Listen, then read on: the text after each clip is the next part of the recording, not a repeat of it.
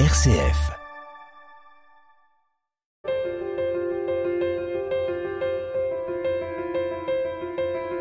Nous nous trouvons sur le port de Beyrouth, à quelques centaines de mètres de là où a eu lieu l'explosion en août 2020.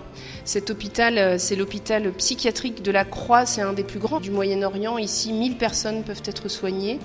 Et parmi euh, les, les 250 salariés, il y a le docteur Fouad Ta'an. Bonjour. Bienvenue.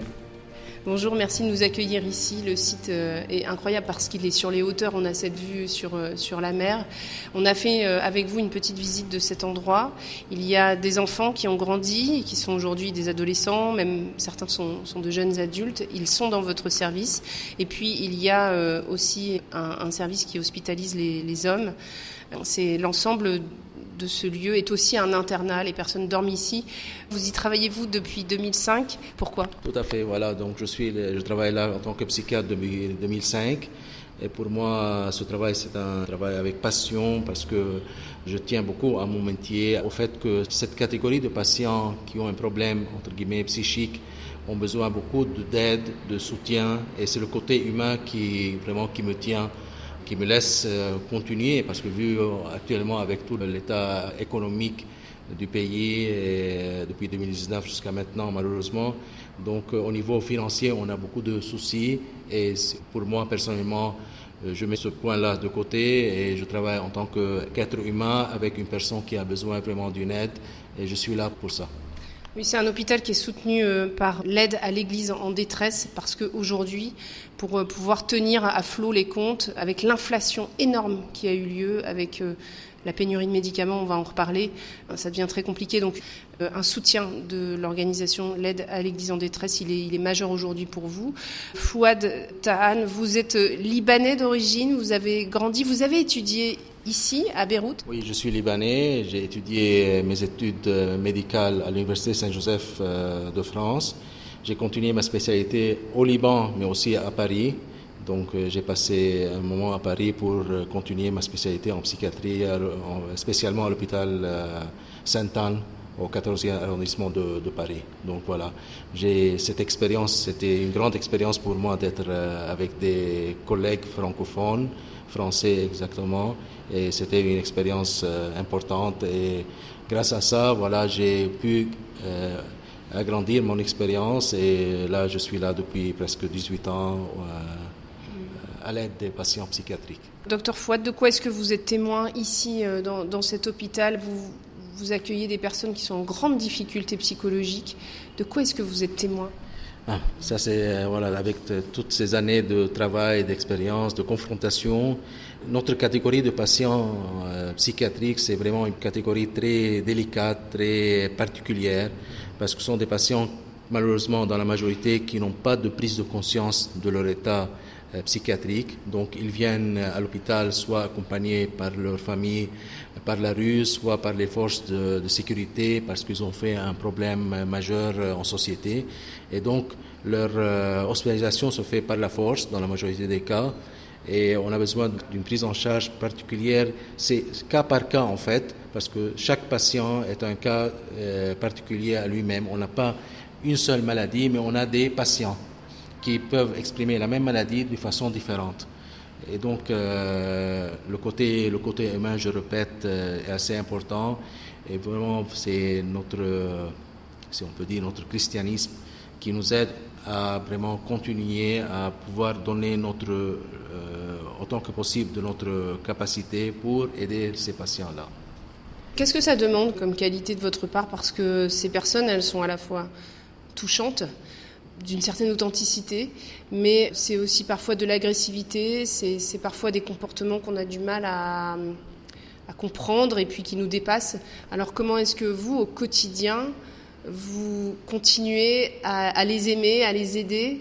Est-ce qu'il faut devenir blasé pour y arriver? C'est une question assez importante parce que euh, avec ce type de patients, il faut bien évidemment avoir de l'empathie envers eux. En même temps, il faut laisser une certaine distance et savoir vraiment comment gérer leur maladie, leurs symptômes. Donc, il y a certains patients qui expriment des délires un peu particuliers, des délires mystiques, politiques, religieux. Et il faut avoir vraiment, on ne peut pas les confronter. Il faut essayer de les vraiment encadrer d'une façon assez délicate pour, avec le temps, pour avoir mieux d'effets, surtout lorsqu'on prescrit des médicaments qui agissent sur ce délire, sur cette maladie. En début de traitement, on a besoin de beaucoup de patience. Il faut vraiment euh, prendre le temps avec le patient, essayer de bien l'écouter, parce que le fait de l'écoute, même s'il il est un peu, si on peut dire, à côté de la plaque, mais le fait qu'il exprime ses pensées, c'est un point important. Et donc avoir le temps d'écouter ce patient et de prendre vraiment ses paroles, entre guillemets, en considération pour pouvoir évoluer et voir l'évolution du traitement avec le temps. Il vous est arrivé d'avoir de bonnes surprises avec certains patients qui vont faire des progrès inattendus, par exemple? Heureusement, on a beaucoup de belles surprises. Heureusement, sinon, ça aurait été euh, assez difficile pour nous. Euh, une grande majorité de patients répondent au traitement et vraiment l'évolution, si, je leur dis personnellement, si on pourrait vous faire filmer avant le traitement et après le traitement, parce que vraiment on voit une nette évolution et c'est pas juste euh, nous en tant que médecins, mais tout le personnel, euh, l'infirmier, les, soignants et l'assistant social et même la famille surtout qui voit le patient de temps à autre parce que là les patients sont seuls, sont en internat. Donc on a des visites de, de la famille de temps à autre et c'est la famille qui nous dit que vraiment il touche un progrès avec le temps. Bien évidemment, il y a certains cas qui sont malheureusement résistants et dont la réponse thérapeutique est assez faible. Donc on a besoin de, de plus de temps, de modifier les traitements, de donner des traitements plus euh, avancés pour avoir une meilleure réponse thérapeutique. Est-ce que vous diriez que vous percevez de la joie aussi chez ces patients qui sont, euh, pour certains, dans des, dans des, situations très lourdes? Tout à fait. Voilà. Lorsque surtout on, on trouve de la joie, lorsqu'on trouve ce patient qui est en train d'évoluer de façon positive, euh, favorable et qui va sortir de l'hôpital, reprendre son activité sociale et familiale autant que possible normale. On sait bien que la majorité des patients en psychiatrie, s'ils sont compliants à leur traitement, qu'ils prennent leur traitement de façon adéquate, ils peuvent vivre une vie plus ou moins normale. Donc là, c'est notre rôle en tant que médecin, psychiatre, donner les médicaments, mais aussi on a besoin d'un travail multidisciplinaire le travail du psychologue, euh, du psychothérapeute, euh, de l'éducation en psychiatrie, informer le patient de leur maladie en tant que possible avec le, temps, bien évidemment, lorsqu'il devient mieux, pour améliorer cette compliance thérapeutique, accepter et adhérer. Lorsque le patient malheureusement n'est plus adhérent au traitement, dans 80% des cas, on a des rechutes dans les mois suivant la sortie de l'hôpital. Ça, c'est un point assez, assez lourd en psychiatrie en général, mais aussi dans d'autres institutions, parce qu'on a beaucoup de patients malheureusement qui reviennent et qui n'ont pas les moyens d'être euh, traités, avec aussi toute la pénurie des médicaments et le problème économique dont on a parlé, donc ça devient difficile. Oui, parce qu'en en fait, il faut, souligner que la place de l'État ici, elle est si elle n'est pas absente, elle est en tout cas très minimale pour vous. Vous êtes une structure privée catholique, vous êtes soutenu par des ONG, mais de quelle manière l'État prend le relais de vos propres euh, dispositifs? Oui, C'est un hôpital privé, l'hôpital de la Croix, mais aussi on a beaucoup de patients qui sont pris en charge par les frais du ministère de la Santé publique. Actuellement, les frais vraiment journaliers de chaque patient, c'est vraiment minime. Et on a un décalage pour les paiements, donc on ne peut pas trop euh, prendre en considération ça. Donc on tient beaucoup aux organisations non gouvernementales, au Liban, mais aussi en France et ailleurs, pour euh, cette aide, pour pouvoir continuer, parce que ce n'est pas une mission assez facile dans des circonstances euh, pareilles, les circonstances économiques, la pandémie du Covid aussi, qui a, été, qui a bouleversé vraiment le travail dans l'institution, parce que beaucoup de patients ont été touchés par cette infection et malheureusement, beaucoup de familles ne, soutiennent plus leurs malades à l'hôpital. Donc c'est l'institution, c'est toute euh, euh, l'équipe, les sœurs euh, de la Croix qui doit prendre en considération ces malades, tant au niveau psychiatrique, mais aussi au niveau médical lorsque l'épidémie a eu lieu. Mais pour vous, docteur Fouad, je rappelle, vous êtes psychiatre ici dans cet hôpital psychiatrique de la Croix. Il y a une pénurie de médicaments, une pénurie de salariés, une pénurie d'argent, un manque de moyens flagrant. Et pourtant, vous, vous restez. Vous venez tous les jours Oui, voilà, on est là, on reste là. Moi, personnellement, l'hôpital psychiatrique Croix, c'est ma deuxième famille, en fait. malgré toutes les circonstances dont on est passé et toutes les occasions de travail euh, au Liban ou ailleurs dont on a eu, je tiens à rester là parce que c'est ce côté humain dont j'ai parlé déjà, donc euh, qui me tient. Donc le patient pour moi c'est un patient, un être humain qui est en difficulté et je tiens bien à, l'aider à pouvoir s'en sortir, indépendamment du côté financier qui n'est plus, qui, n'est vraiment plus rien par rapport à tout ce qu'on peut donner en tant qu'énergie, si on peut dire, à ces patients-là.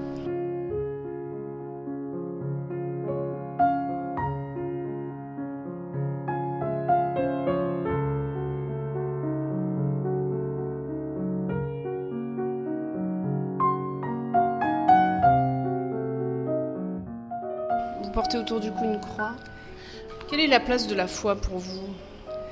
Ah, Ça, c'est essentiel. Sans la foi, on ne peut plus continuer. Voilà. Pour moi, je suis, je suis chrétien, je j'ai la foi en Dieu, en Jésus-Christ. Et chaque jour, du, bon matin, je lui dis donne, donne, donne-moi cette énergie pour pouvoir aider autour de moi. Et, et même en fin de journée, je, le remercie pour tout. Donc sans, sans cette foi, je ne peux pas continuer tant au niveau professionnel que personnel que euh, ben, familial même. Et je tiens à transmettre cette, euh, cette foi au sein de ma petite famille et de ma grande famille aussi, parce qu'on est, on est ici d'une famille qui, qui tient à ce, à ce niveau-là. Ça, veut dire quoi transmettre à votre famille pour vous? Euh, Éduquer, en fait, éduquer mes enfants que, bon, on a des moments parfois difficiles, euh, on tient à notre christianisme. Jésus-Christ, c'est lui qui, qui, peut nous aider et qui nous aide. Il faut savoir demander, il faut savoir prier pour lui et on fait des rituels euh, presque plusieurs fois par semaine, si on peut dire. C'est quoi les rituels? Rituels des prières, euh, chapelets, euh, en plus du dimanche d'aller assister à la messe. ça, c'est essentiel pour moi, pour, pour ma famille. On l'a dit, hein, il y a des enfants ici qui, qui, ont des pathologies très très lourdes, qui ont des difficultés à s'exprimer, qui, qui tournent sur elles-mêmes, qui se tapent par terre, qui ont le regard dans le vide. Vous arrivez à voir le sacré de l'être humain dans ces personnes? Il faut, il faut voir ce, sacré de l'être humain dans toute personne qui est en souffrance psychique essentiellement. Lorsqu'on voit ce sacré humain, on peut vraiment donner, aider ce, patient-là qui souffre. On ne peut pas prendre le patient comme un patient psychiatrique euh, qui n'est pas là, qui est ailleurs, qui est déconnecté, et voilà, on lui fait des injections, on part et autour. Non, il faut vraiment faire ce qu'on peut au niveau euh, médicamenteux euh, pour aider le patient à être mieux, pour ne pas qu'il ne se fasse pas du mal, pour ne pas faire du mal à l'autre, mais aussi lorsqu'on se met face à face avec un, enfant, un patient qui est en difficulté, le fait de, de l'écouter, euh, de l'écouter dire n'importe quoi, parfois, même de lui dire oui, ça va, bravo, on lui donne des, des encouragements. Dans, dans, presque beaucoup de, de cas, ça peut diminuer cette perturbations internes dont le patient souffre et ça peut même nous empêcher d'augmenter ou de donner plus de médicaments ou des injections. D'après vous, qu'est-ce que ces patients comprennent de Dieu? Ah, ça, dépend de, leur étape, de leur maladie psychiatrique. Lorsqu'on parle de maladies euh, psychiatriques sévères, des troubles psychotiques, de euh, schizophrénie ou autres, ces patients-là peuvent avoir un côté euh, religieux, spirituel, mais parfois ils peuvent utiliser ce, côté-là de façon un peu anormal. Euh, on a des patients qui ont des délire mystique, euh, qui parlent comme s'il est le roi Jésus qui vient sauver la terre. Et il essaie de nous convaincre de, ce point-là. On on peut pas le confronter. Il faut essayer de un peu de l'écouter, de savoir comment il réfléchit. En plus, en parallèle du traitement qu'on est en train d'ajuster au fur et à mesure, parfois chaque jour, il faut modifier le traitement pour que ce délire mystique puisse diminuer, régresser, et que le patient retourne à son état de base. Donc euh, l'écoute, ne pas confronter le patient, essayer de, un peu d'être à ses côtés et de toujours demander, je passe dans les services presque quotidiennement, juste un petit passage, comment allez-vous, faire le, salut, euh, vous avez besoin de quelque chose. Donc le, le fait d'être à ce côté des patients peut beaucoup leur aider et leur faire sentir qu'ils sont en sécurité. Parce qu'un groupe de patients peuvent être persécutés comme quoi ils sont là pour leur faire du mal, comme quoi le psychiatre il est en complot avec la famille pour euh, les tuer ou n'importe quoi. Donc le fait d'être à leur côté, de leur exprimer qu'on est là pour votre mieux, pour votre sécurité, et personne ne peut vous faire du, mal lorsque vous êtes là et qu'on est à, vos côtés, ils vont se sentir de plus en plus en sécurité, en état de détente psychique, et cela va vraiment aider. Qu'est-ce qui rend heureux ces personnes? Est-ce que vous savez que certains gestes, certaines paroles, certains moments vont rendre heureux euh, Farid, euh, Walif, euh, toutes ces personnes qu'on a vues ce matin?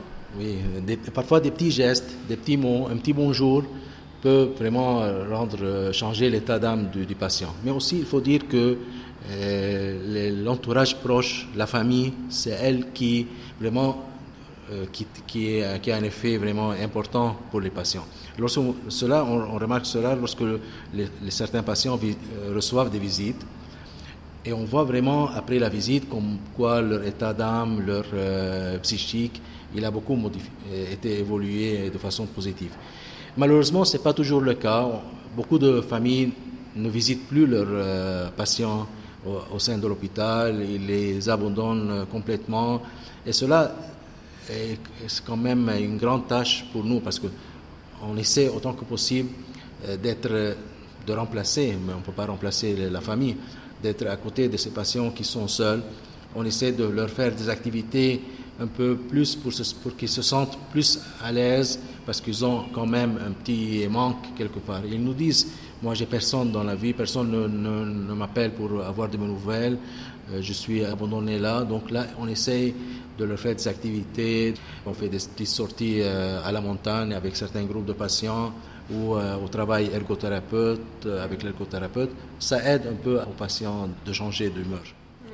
Est-ce qu'il y a des patients qui vous ont marqué plus que d'autres, docteur Fouad, ici dans cet hôpital psychiatrique? Oui, il y a pas mal de patients qui sont assez touchants, surtout les patients qui viennent en début de maladie, si on peut dire. Ces patients-là sont vraiment les plus euh, touchant parce qu'ils étaient dans un état vraiment normal et brutalement, ils ont complètement changé. Ces patients-là, avec leur traitement, avec la prise en charge, si on fait vraiment notre mieux pour aider, ces patients-là peuvent retourner à leur état de base vraiment après un certain moment. Donc, cette patient-là me touche essentiellement lorsqu'on voit vraiment une évolution favorable euh, après le retour à l'état normal et leur famille aussi lorsqu'ils voient vraiment ces changements. Ça, c'est important à ce, point-là. Alors justement, vous parliez du lien avec la famille. Euh, qu'est-ce qu'il y a de si particulier dans ce lien avec la famille qui fasse que le jeune ou l'adulte ne soit plus le même après une rencontre avec sa famille, y compris dans les locaux ici, à Beyrouth? Oui, parce que vraiment, le patient, c'est un être humain qui vit au sein d'une famille euh, spécifique. Donc, lorsqu'il vient à l'hôpital de la Croix, en début de traitement, il est un peu déconnecté de la famille. On demande à la famille de ne pas le visiter le temps qu'il soit plus stabilisé. Donc, lorsque, après un certain moment, lorsque le patient commence à se calmer, à être plus en forme, donc le fait qu'il rencontre sa famille, cette idée qu'il avait comme quoi la famille euh, faisait un complot ou ne voulait plus de lui ou voulait le laisser, commence à changer. Donc on aide, avec les visites de la famille, on aide le patient à mieux accepter son état et à accepter que sa famille, elle a fait cette attitude de l'hospitaliser pour son mieux et il va reprendre son activité ou sa vie familiale après la rémission des symptômes ou la disparition des symptômes psychiatriques.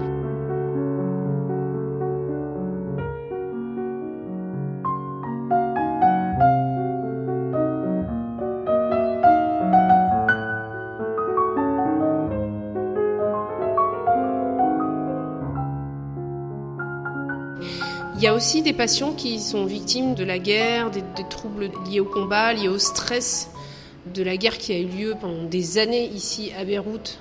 La guerre en elle-même, la guerre civile, mais aussi après les occupations des différents pays. Quels sont les symptômes liés à, ces guerres?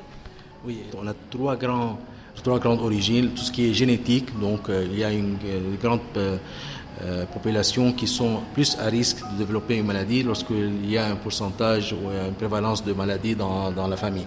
On voit que la part génétique est importante et ça c'est un point important lorsqu'on en clinique quotidienne on demande pour voir s'il y a vraiment une cause génétique qui a essayer de déclencher la maladie. Mais le facteur génétique n'est pas le seul. La majorité des troubles psychiatriques ont des origines aussi hormonaux.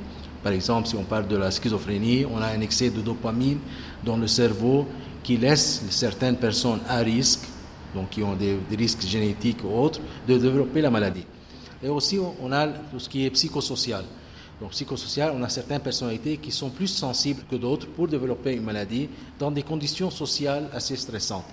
Donc, le Liban, malheureusement, depuis toujours, il passe par des périodes euh, de haut et bas avec des stress, euh, soit par la guerre, soit les occupations, soit les problèmes économiques. Donc, ces facteurs stressants chez certaines populations particulières laissent développer la maladie.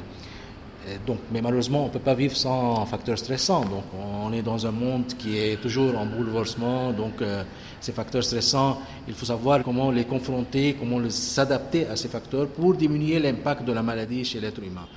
Mais, très concrètement, est-ce que vous avez des vagues d'arrivée de gens, par exemple, depuis 2019 Est-ce que vous avez plus de personnes?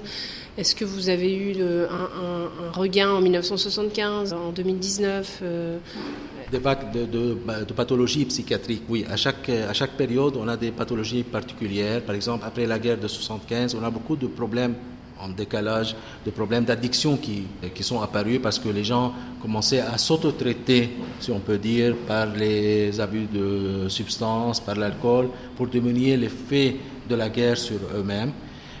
Après 2019, on a une grande euh, reconnaissance de tout ce qui est troubles anxieux, des attaques de panique, des troubles euh, anxieux généralisés, des, phobies, euh, parce que les gens vraiment sont passés par des périodes, euh, même s'il n'y avait pas de la guerre, mais tout ce qui est le, problème économique l'état, l'instabilité de notre pays actuellement rend l'être humain vraiment en état d'insécurité, et cet état d'insécurité augmente l'anxiété chez lui, et donc on voit beaucoup de troubles anxieux, en plus de tout ce qui est dépression, parce que vraiment, c'est de plus en plus, euh, malheureusement, si on peut dire, à la mode, mais c'est assez triste, assez grave, avec la prévalence des suicides qui augmente de plus en plus euh, récemment au Liban.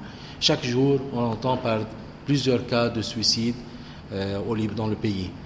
Donc ça, ça, ça, revient vraiment à l'état actuel, mais aussi à cette fragilité euh, humaine et psychiatrique chez certaines populations qui sont vraiment délaissées, qui n'ont pas de soutien, euh, même pas de soutien familial, donc euh, ils se sentent vraiment dans un impasse. Alors ici, chaque matin, quand vous arrivez, docteur Fouad, vous passez devant le sanctuaire. Dites-nous, ce sanctuaire, c'est celui du fondateur de cet hôpital. Oh, ça fait 100 ans euh, qu'il a construit cette, ce sanctuaire. Ça vous arrive de vous y arrêter? Qu'est-ce qu'on peut y voir? Ah Oui, ça c'est un point important. Donc chaque matin, on prend. Personnellement, vraiment, euh, c'est c'est un point de force pour moi. Donc euh, ce sanctuaire, le vénérable Père Jacques qui a bâti cet hôpital, qui, nous accompagne toujours, c'est grâce à lui que les patients sont plutôt bien entourés, je peux dire. Cette ambiance religieuse pour les gens qui sont vraiment croyant. Donc euh, je, ça, tient beaucoup et c'est comme une énergie positive que je prends chaque matin lorsque j'arrive pour pouvoir continuer et aider ces patients. Parce que si on n'est pas en, bon état psychique personnellement, avoir une foi, un côté religieux, ça devient dur de continuer à confronter des patients qui sont très difficiles. Donc, euh, à la première expérience, on peut dire je, m'arrête là, je, rentre chez moi et ça suffit. Donc, ça, c'est un point important, la présence de l'hôpital au sein du sanctuaire du euh, vénérable Père Jacques. il y a une congrégation, les Sœurs franciscaines de la Croix. Ça vous arrive d'échanger avec elles? Vous vous souvenez de, parfois d'une réponse qu'elles ont pu vous apporter ou d'un soutien que vous avez pu avoir par leur présence? Bien évidemment, on, travaille avec les sœurs de la Croix, donc euh, leur présence, leur spiritualité assez euh, élevée. Elle nous donne un plus pour notre carrière, pour notre fonctionnement quotidien. Et j'ai pas mal euh, d'expérience avec des, des sœurs dont avec qui j'ai travaillé pendant une, longue période. Vraiment, c'est un état de tranquillité spirituelle dont elles peuvent nous transmettre sans qu'elles sachent vraiment. Donc le fait de partager avec elles certaines euh, euh, expériences, les partager les, cas, certains cas, même autour d'un café avec les sœurs, euh, on peut recevoir un, petit message de façon indirecte. Et cette tranquillité dont certaines sœurs l'ont, ça, me tient beaucoup, vraiment. Et je, suis toujours en bonne euh, relation avec elles et on se revoit toujours presque. Vous vous souvenez d'une situation précise?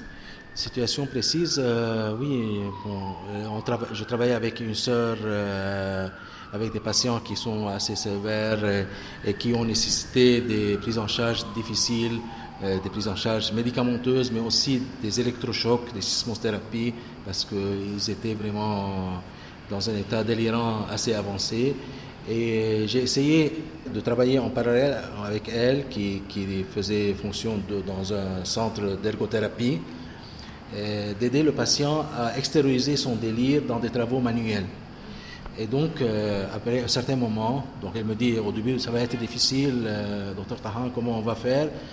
J'ai dit, on travaille en équipe. Donc, donc si vous avez des remarques particulières, vous me transmettez concernant ce patient et on verra. Je suis là tout chaque jour. Donc, on a, vu l'évolution favorable parce que ce patient qui était vraiment délirant, dans des pensées trop négatives, trop euh, illogiques.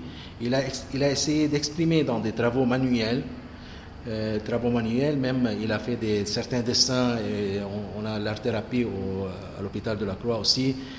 grâce à l'art-thérapie, les patients expriment leurs pensées. Donc euh, chaque être humain, lorsqu'il va dessiner n'importe quoi, il exprime ses pensées de façon inconsciente. Donc ce patient inconsciemment, il a, il a exprimé toutes ces pensées un peu euh, qui, dont il ne partageait pas avec nous en tant qu'équipe. On a pu, grâce à ces travaux manuels et à l'art-thérapie, de déchiffrer un peu son inconscient et de travailler avec lui de façon plus spécifique. avec le temps, on a vu des résultats assez importants chez lui. La sœur en question, elle était vraiment étonnée et euh, voilà, on, était tous euh, contents de ce résultat final. Donc, ce que je veux dire, c'est que en psychiatrie, surtout, et moi personnellement, je tiens à ce travail d'équipe. Donc, moi seul, je ne peux rien faire.